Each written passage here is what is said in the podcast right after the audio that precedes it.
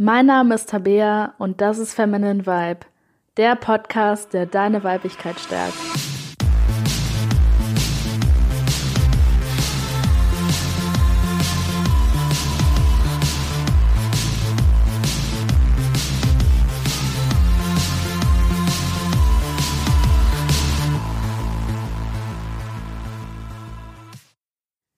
Hallo und willkommen zu dieser Folge von Feminine Vibe.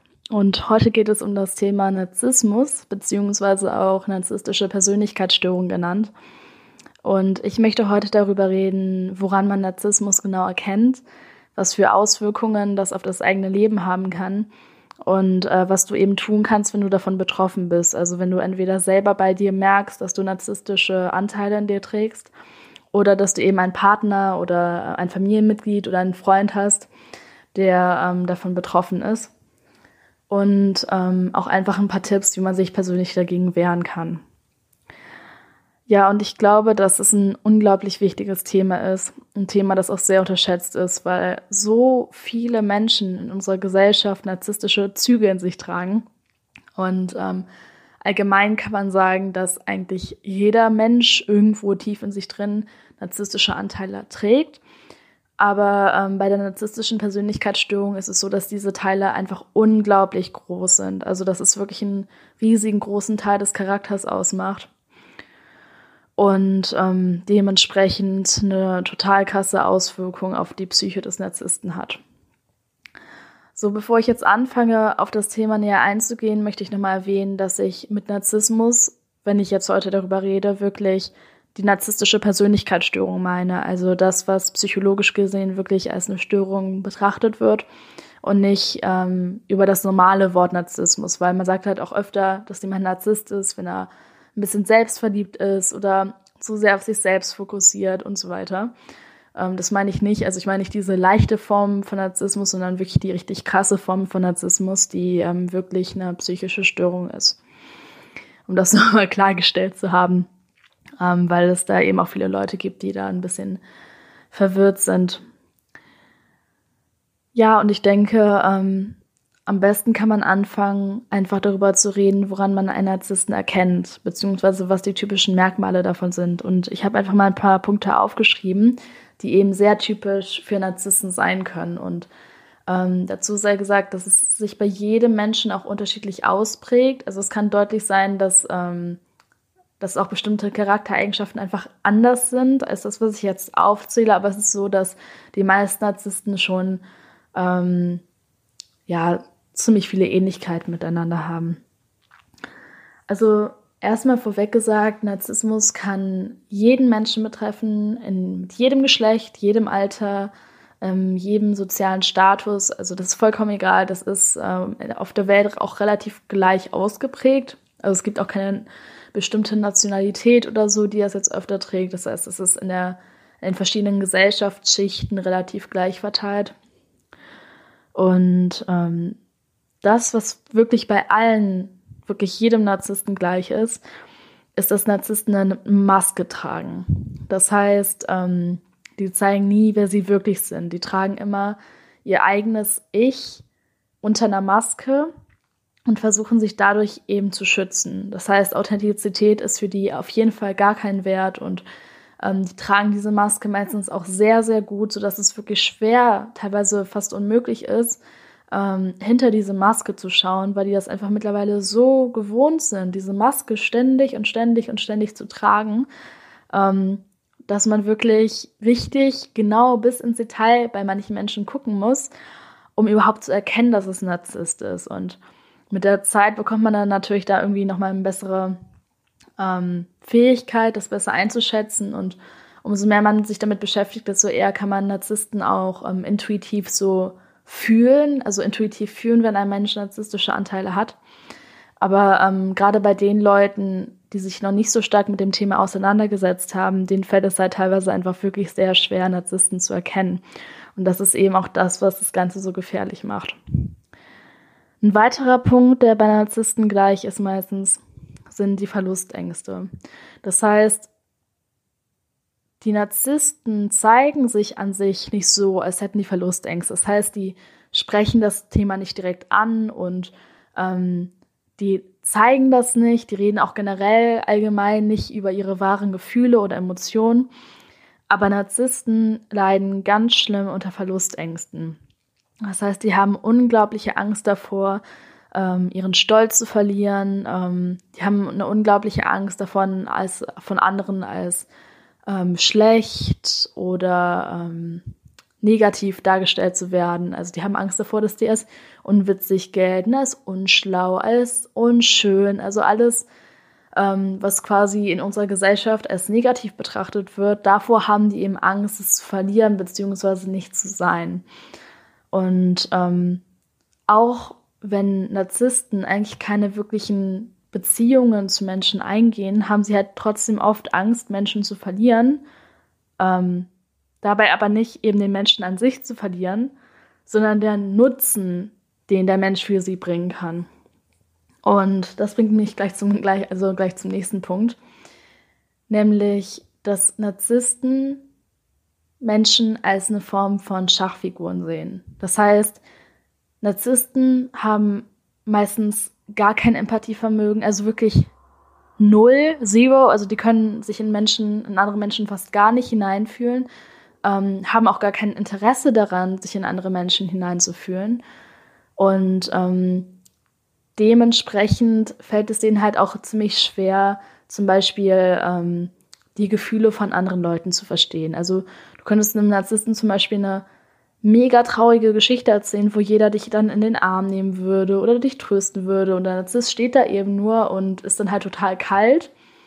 Ähm, außer er trägt jetzt seine Maske vielleicht, aber seine natürliche Reaktion wäre dann halt total Kälte, weil er die Emotionen einfach nicht verstehen kann. Also er kann eben nur bis zu einem gewissen Grad seine eigenen Emotionen verstehen und ähm, diese emotionale Intelligenz, diese Empathie ist bei ihm wirklich fast kaum vorhanden, beziehungsweise eigentlich gar nicht.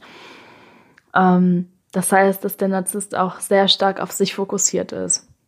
Und ähm, nur auf sich fokussiert ist. Also natürlich ist es nicht schlecht, sich selbst zu priorisieren und sich selber auch ähm, ja einfach auf sich selbst zu achten, aber der Narzisst achtet halt nur auf sich. Also der achtet auf gar keine anderen Menschen, egal wie es anderen Menschen geht, egal wie schlimm es denen geht, das interessiert die halt einfach überhaupt nicht. Die sehen wirklich nur sich selbst und sind demnach auch ziemlich egoistisch.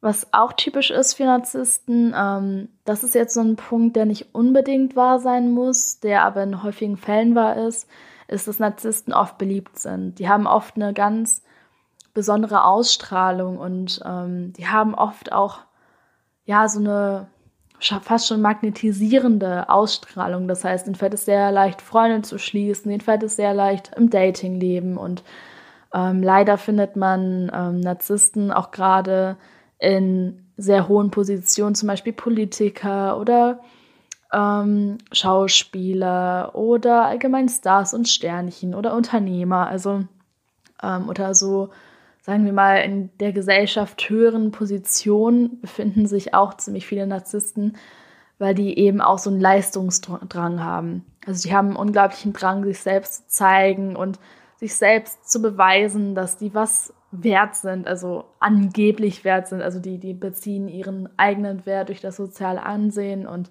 geben demnach fast alles dafür, um ein hohes soziales Ansehen zu haben. Ja, und ähm, deswegen sieht man halt häufig, dass Narzissten einfach sehr beliebt sind, schnell mit Leuten klarkommen und auch sehr extrovertiert sind. Ähm, was jetzt das Gegenstück dafür wäre, in diesem Fall wäre der Introvertierte, ähm, Narzisst, den gibt es auch. Der kommt nicht so häufig vor, den gibt es aber teilweise auch. Ähm, der hat genau dieselben Verlustängste wie der extrovertierte Narzisst und ähm, will sich auch genauso sehr zeigen, ähm, suhlt sich aber dann noch mehr in die Opferrolle rein. Das heißt, ähm, der hat eben nicht diesen Weg gewählt, wo er ähm, wirklich diesem Leistungsdrang entgegengeht und ähm, sich unbedingt zeigen möchte und sich unbedingt in den Vordergrund stellen möchte, sondern er hat halt den Weg gewählt, wo er sagt, okay, ähm, nee, ich habe jetzt nicht so viele Freunde, ich habe jetzt nicht so viel Ansehen und äh, sich dann anfängt, so richtig in diese Opferrolle reinzusuchen. Das heißt, es ist immer noch der hat immer noch diesen selben Charakter, dass er sehr unempathisch ist, dass der sehr wenig emotionale Intelligenz hat, aber der ist eben nicht so beliebt, sondern schottet sich von Menschen eher ab. Und das ist, wie gesagt, auch ein narzisstischer Typ, den es auch gibt, aber meistens ist es einfach deutlich häufiger, dass Narzissten extrovertiert sind. Er ist introvertiert.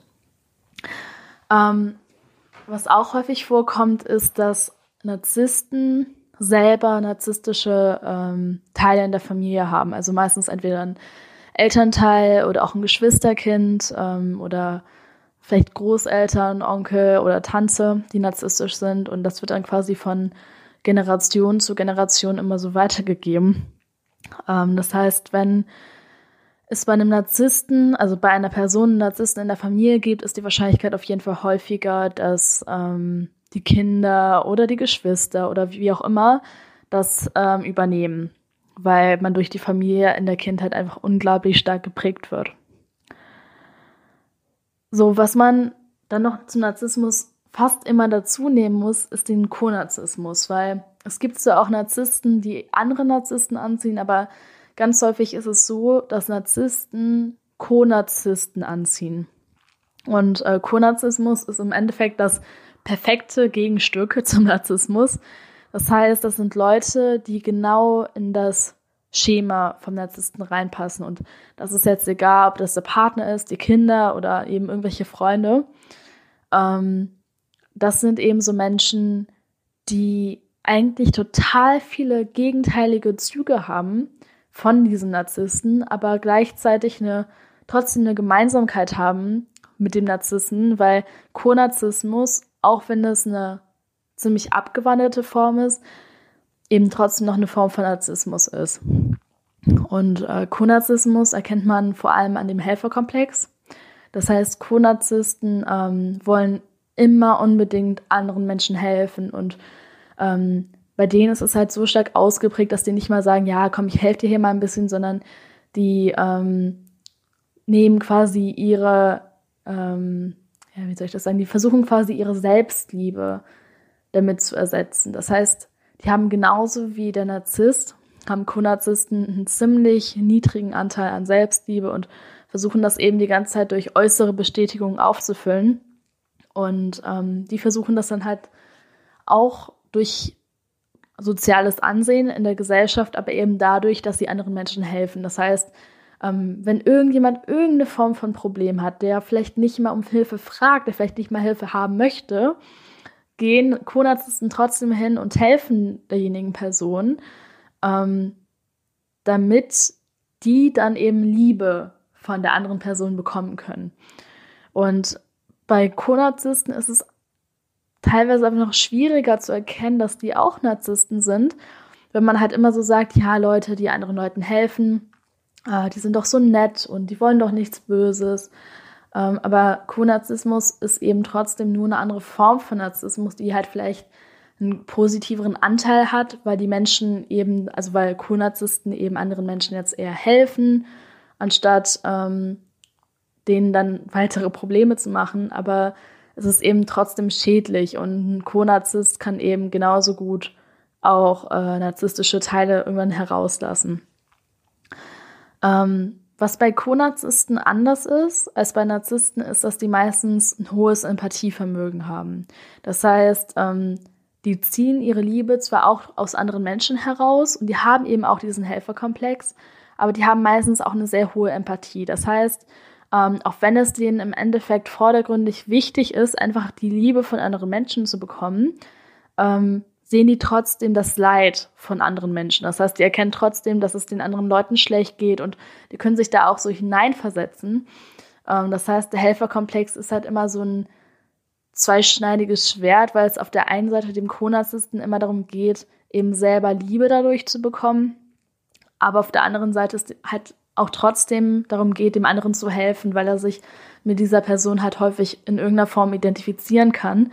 Und das macht es eben noch schwerer, Konarzismus zu erkennen, weil Konarzisten halt meistens neben der negativen Absicht ganz häufig auch noch teilweise eine positive Absicht dahinter haben und halt auch wirklich ähm, auf die andere Person eingehen und sich da nicht nur selbst sehen. So Konarzisten ähm, können allgemein extrovertiert und introvertiert sein.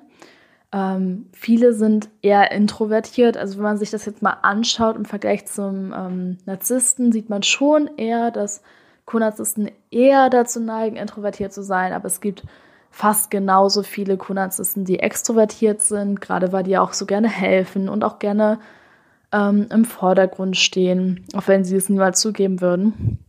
Ähm, deswegen kann man da nicht direkt so sagen, dass ähm, jetzt unbedingt eher ähm, ganz stark introvertiert oder extrovertiert sind.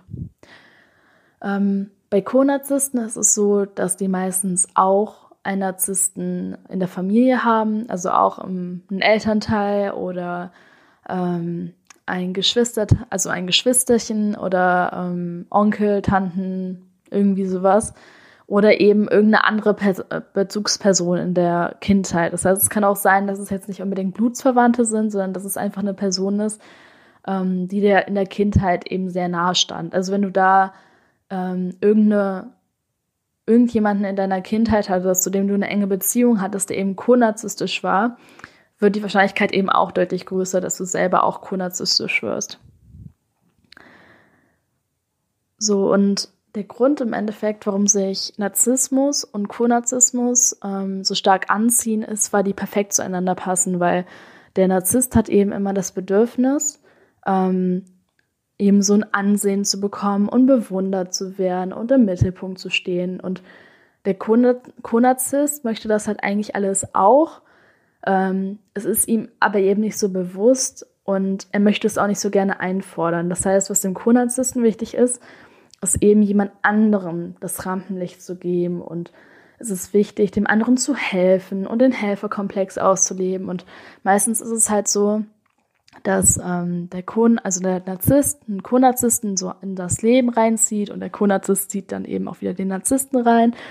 Und der Narzisst fängt dann quasi an, Energie von dem Konarzisten abzuziehen. Das heißt, das ist ganz oft so, dass der Narzisst sich in irgendwelche Probleme begibt und dann den Co-Narzissten davon ausnutzt. Also es kann sein, dass der plötzlich Geldprobleme vielleicht hat und den Co-Narzissten dafür, aus, ähm, dafür ausnutzt. Oder dass der vielleicht ähm, ja, irgendein anderes Problem hat und immer den Co-Narzissten dafür verantwortlich macht. Und weil der Co-Narzisst eben eine relativ schwache Psyche hat und sich dagegen nicht so gut wehren kann und eben auch die ganze Zeit sich immer selbst Vorwürfe macht, kann er sich eben nicht so gut dagegen wehren. Das heißt, irgendwann ähm, kommt es dann halt dazu, dass der Narzisst dem Co-Narzissten immer wieder Vorwürfe macht und der Co-Narzisst sagt dann haben wir halt immer so, ja, stimmt, das ist meine Schuld und das ist ja ganz schlimm und das ist dann halt so ein Muster, äh, ein ganz typisches von Narzissmus und Co-Narzissmus, ähm, das die beiden dazu bringt, sich anzuziehen. Ich denke, worüber es auch wichtig ist zu reden, ist ähm, über die verschiedenen Beziehungen, die man mit Narzissten und Co-Narzissten haben kann, beziehungsweise wie die Beziehung von Narzissmus und Co-Narzissmus in verschiedenen Bereichen aussieht, zum Beispiel in einer Beziehung oder zwischen Elternteil und Kind oder zwischen Freunden. Und das, was im Endeffekt eigentlich die schädlichste Form ist von Beziehung von einem Narzissten zu einem Co-Narzissten, ist die Beziehung. Als zweites folgt ähm, den Elternteil und den Kindteil und als drittes dann halt eben die Freunde. Aber in der Partnerschaft ist ähm, Narzissmus und Konarzismus halt einfach besonders schädlich, gerade für den Konarzisten. Ja, und ähm, ich fange jetzt einfach mal an, darüber zu reden, wie sich Narzissmus in der Beziehung beziehungsweise allgemeinem Dating einfach zeigt. Ja, und meistens ist es so, dass, wie gesagt, Narzissten meistens von Co-Narzissten angezogen werden, beziehungsweise teilweise haben Narzissten auch einfach eine sehr hohe Intelligenz, ähm, was also zwar keine große emotionale Intelligenz, aber eben einen relativ hohen IQ und können ähm, Menschen, die eben unter diesem Co-Narzissmus leiden, sehr gut erkennen. Das heißt, die meisten Narzissten wissen auch, ganz häufig, dass die narzisstische Anteile haben, äh, beziehungsweise denen ist das auch schon relativ früh im Leben klar geworden. Und dementsprechend haben sie sich natürlich auch relativ viel damit beschäftigt und wissen demnach auch äh, relativ gut die Co-Narzissten eben einzuschätzen, beziehungsweise können die eben in der Menschenmenge gut erkennen. Und das ist halt meistens so, dass ein Co Narzisst von dem Narzissten ausgewählt wird. Also es ist meistens dann eher so, dass der Narzisst eher den Co-Narzissten anspricht und ähm, sich für den dann eben so auswählt. Und weil Narzissten eben so eine ganz magnetisierende Ausstrahlung haben, ähm, wirken die am Anfang so wie eine Form von perfekter Mensch. Das heißt, ähm, der Co-Narzisst fühlt sich zu dem Narzissten unglaublich angezogen. Ähm, ähm der wirkt eben fast wie so ein perfekter Mensch. Also der ist unglaublich freundlich und wirkt empathisch, obwohl er das überhaupt nicht ist. Und geht auf die andere Person ein und kann unglaublich gut flirten und ist kommunikativ und ähm, wirkt quasi wie der perfekte Partner. Und die Co-Narzissten, die eben auch eine ziemlich große Bindungsstörung meistens haben, begeben sich dann halt meistens relativ schnell in eine Beziehung mit den Narzissten, meistens schon nach ein paar Dates, also schon nach ein paar Wochen oder sogar nach ein paar Tagen. Und am Anfang ähm, schwebt der Co-Narzisst quasi auf rosaroten Wolken und alles ist so toll und der Narzisst ist so, wirkt so unglaublich wunderbar und der Co-Narzisst hat dann natürlich überhaupt gar keine Ahnung davon, wie der Narzisst wirklich drauf ist. Ähm, der Narzisst hat dann meistens mehr Ahnung und äh, versucht dann eben diese ganze Zeit diese Maske, die er die ganze Zeit trägt, aufrechtzuerhalten. Aber das kann der Narzisst natürlich auch nicht die ganze Zeit schaffen und darauf gehe ich gleich ein. Weil der Narzisst fängt dann an, den Co-Narzissten auszunutzen. Das heißt, er fängt an, für alles, was er im Leben braucht, also angeblich für seine Ziele braucht, fängt er an, den Co-Narzissten einfach auszunutzen. Das heißt, eigentlich ist dem Narzissten sein Partner komplett egal. Also der interessiert sich eigentlich gar nicht für den Partner. Aber der interessiert sich eben dafür, was der Partner für ihn tun kann, welchen Nutzen er hat. Und dadurch versucht er halt möglichst lange diese Maske aufrechtzuerhalten, damit eben auch so eine Form von Abhängigkeit entsteht von dem Co-Narzissten zu dem Narzissten. Und irgendwann, wenn es den Narzissten aber einfach zu anstrengend wird, diese Maske aufrechtzuerhalten, fängt die eben langsam an abzubröckeln.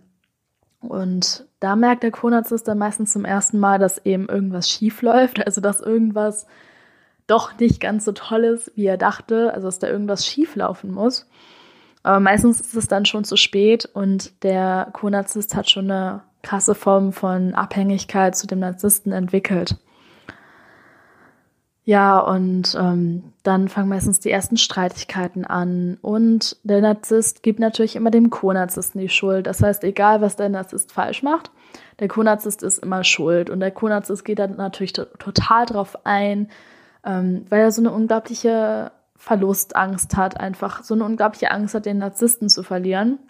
Und er sagt deswegen ganz oft, ja, das ist meine Schuld und du hast ja recht. Und ja, so, so typische Sätze sind wirklich, ja, du hast recht oder ach Mann, das war echt dumm von mir. Also immer diesen Fehler nur bei sich, komplett nur bei sich zu suchen, das ist eine sehr typische Eigenschaft vom Co-Narzissten.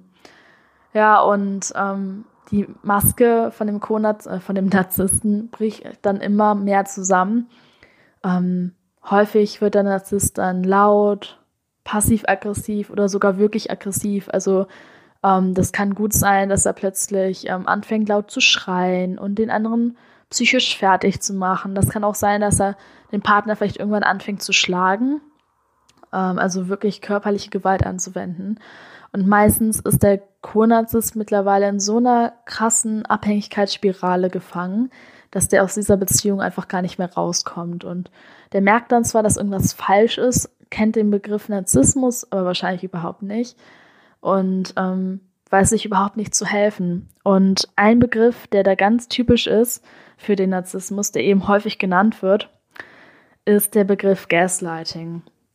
Und ähm, wenn du konarzistisch veranlagt bist dann und schon mal mit einem Narzissten in einer Beziehung warst, wird dir das wahrscheinlich bekannt vorkommen, weil Gaslighting ähm, bedeutet im Endeffekt, dass der Narzisst dem Konarzisten das Gefühl gibt, dass er etwas falsch gemacht hat und dass er fast verrückt wird. Und ähm, der Co-Narzisst fühlt sich dann wirklich so, das ist wirklich schwer zu erklären, aber der fühlt sich dann im Endeffekt so, als würde er einfach, ähm, ja, fast den Verstand verlieren. Also es ist wirklich schwer zu sagen. Das ist, ich glaube, das ist am besten, wenn man ein Beispiel nimmt. Also sagen wir mal, der Co-Narzisst und ähm, der Narzisst sind jetzt unterwegs Und ähm, der Co-Narzisst guckt zum Beispiel irgendwo hin. Also einfach so durch die Gegend.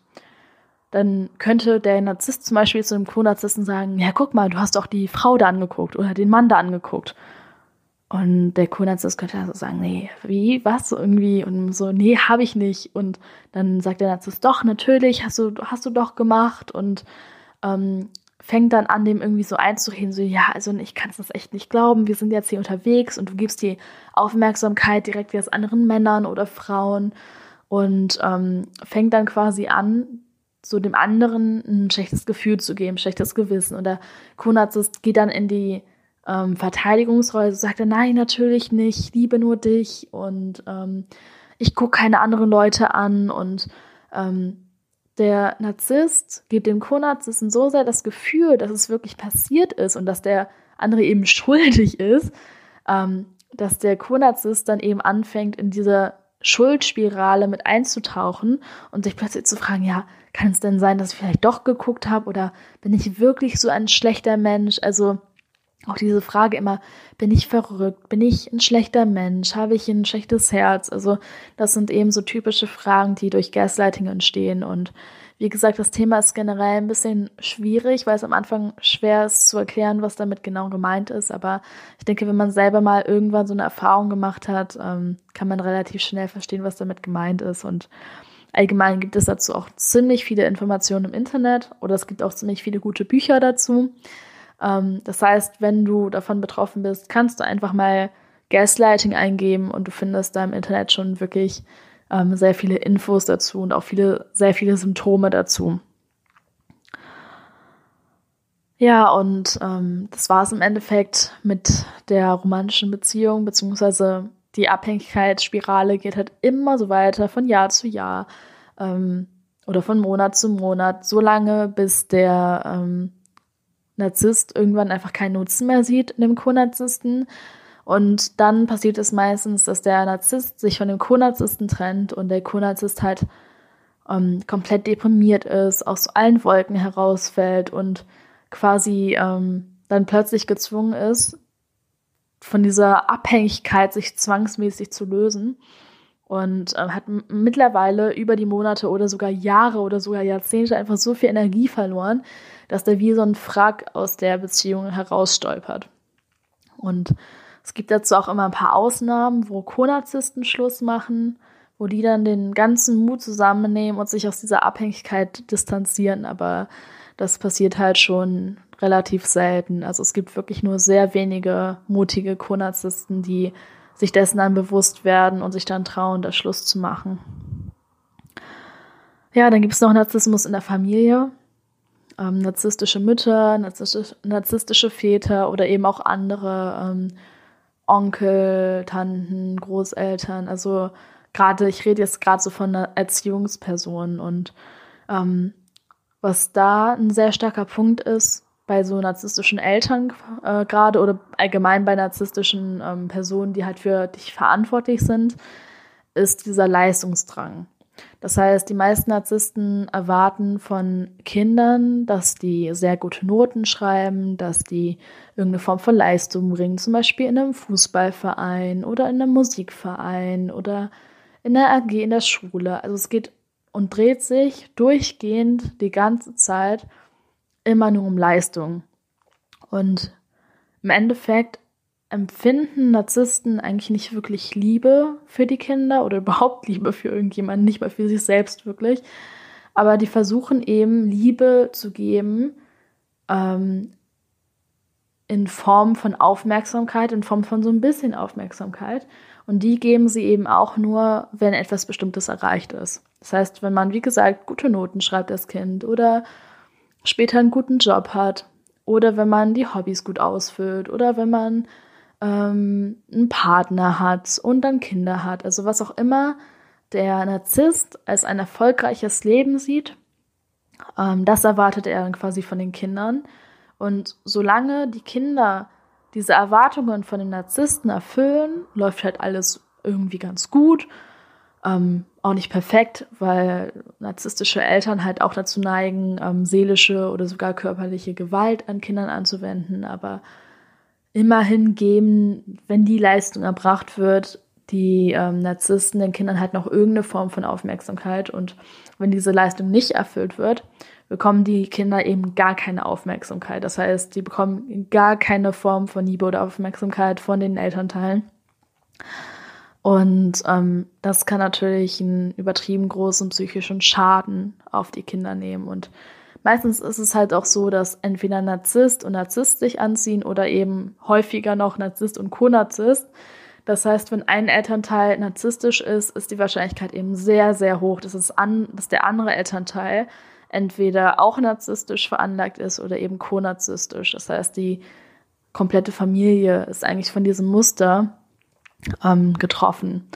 Und da lohnt es sich eben auch einfach ähm, immer wieder diese Muster sich selber anzusehen und das bei einem selber zu vergleichen. Und ähm, wie gesagt, auch wenn das nicht unbedingt etwas ist, was in der Familie liegen muss oder in der Partnerschaft liegen muss, es kann eben auch sein, ähm, dass es vielleicht einfach ein enger Freund von dir ist, der dich auch ausnutzt oder es gibt einfach unglaublich viele Menschen mit diesen narzisstischen Zügen. Deswegen macht es wirklich sehr viel Sinn, sich mit dem Thema noch weiter auseinanderzusetzen. Ja, jetzt allgemein, was man tun kann. Also die einzige Möglichkeit, um mit einem Narzissten eigentlich wirklich umzugehen, ist nicht mit ihm umzugehen, weil ganz viele Kinder oder Partner oder Freunde haben halt dann das Bedürfnis, den Narzissten zu verändern.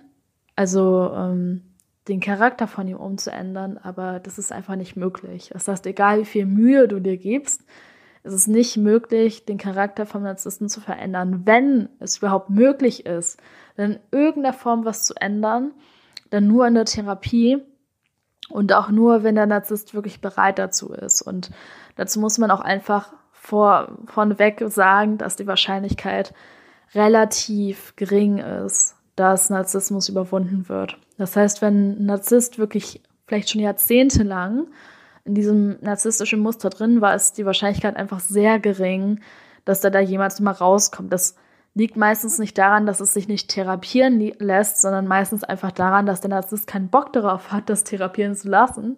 Ähm, ja, beziehungsweise da einfach nicht diese Bereitschaft an den Tag liegt. Deswegen ähm, die beste Möglichkeit, sich wirklich mit einem Narzissten umzugehen, ist einfach nicht von, mit ihm umzugehen, ihn am besten zu ignorieren, vielleicht auch aus dem Leben zu streichen. Und wenn das wirklich keine Option ist, ähm, einfach alles, was er sagt, nicht persönlich zu nehmen, nicht auf die Goldwaage zu legen und eben eine gewisse emotionale Distanz zu haben und sich vor allem in jedem Augenblick, wo man mit dem das so kommuniziert und mit dem Zeit verbringt, sich einfach mal klar zu machen, okay, das ist ein Mensch mit einer narzisstischen Persönlichkeitsstörung. Also sich das wirklich immer wieder bewusst zu machen und diesen Wunsch, das irgendwie zu beenden, einfach komplett wegzustreichen, weil man da als Angehöriger oder als Freund oder was auch immer einfach überhaupt nichts tun kann ja, deswegen einfach distanzieren und jetzt kann man natürlich sagen, wenn es jetzt ein Freund ist ähm, oder irgendwie ein Elternteil, kann man vielleicht irgendwie noch so ein bisschen Kontakt halten, wenn das halt irgendwie noch funktioniert. Aber gerade in der Partnerschaft würde ich wirklich empfehlen, einfach so hart es auch ist, einfach Schluss zu machen und da wirklich einen Querstrich zu ziehen. Ähm, und sich dann auch einfach nicht mehr zu melden und da auch wirklich keine Hoffnung mehr reinzulegen, dass es irgendeine Form von Verbesserung gibt, sondern einfach zu akzeptieren, dass der Narzisst eben nicht zu ändern ist. Dafür gibt es eine gute Nachricht, weil Konarzismus meistens eher geheilt werden kann. Das heißt, wenn Konarzisten nach jahrelangem Unwissen erstmal erfahren, was mit ihnen genau abgeht, ähm, sind ganz viele in der Lage, sich von diesen Mustern zu trennen. Also es sind zwar auch immer nicht, immer noch nicht die Mehrheit, also viele Menschen bleiben auch ihr ganzes Leben lang noch in diesem Muster drin. Aber die Wahrscheinlichkeit, dass du als Co-Narzisst ähm, das überwinden kannst, ist einfach viel höher. Das heißt, wenn du das jetzt gerade anhörst und denkst, ach scheiße, ich habe mich in dem Co-Narzissten voll gesehen und ähm, ich ziehe immer solche Männer oder Frauen in mein Leben, die genauso drauf sind, ähm, muss das eben keine schlimme Nachricht sein, weil wenn du wirklich bereit bist, daran was zu ändern, ist die Wahrscheinlichkeit eben sehr groß, dass es funktioniert. Beziehungsweise wenn du einfach die Bereitschaft hast, da immer weiter und weiter zu gehen, egal wie schmerzhaft das auch sein mag und eben auch wirklich bereit bist, dich von diesen narzisstischen Menschen in deinem Umfeld zu trennen, ist die Wahrscheinlichkeit halt ziemlich groß, dass du das überwinden kannst.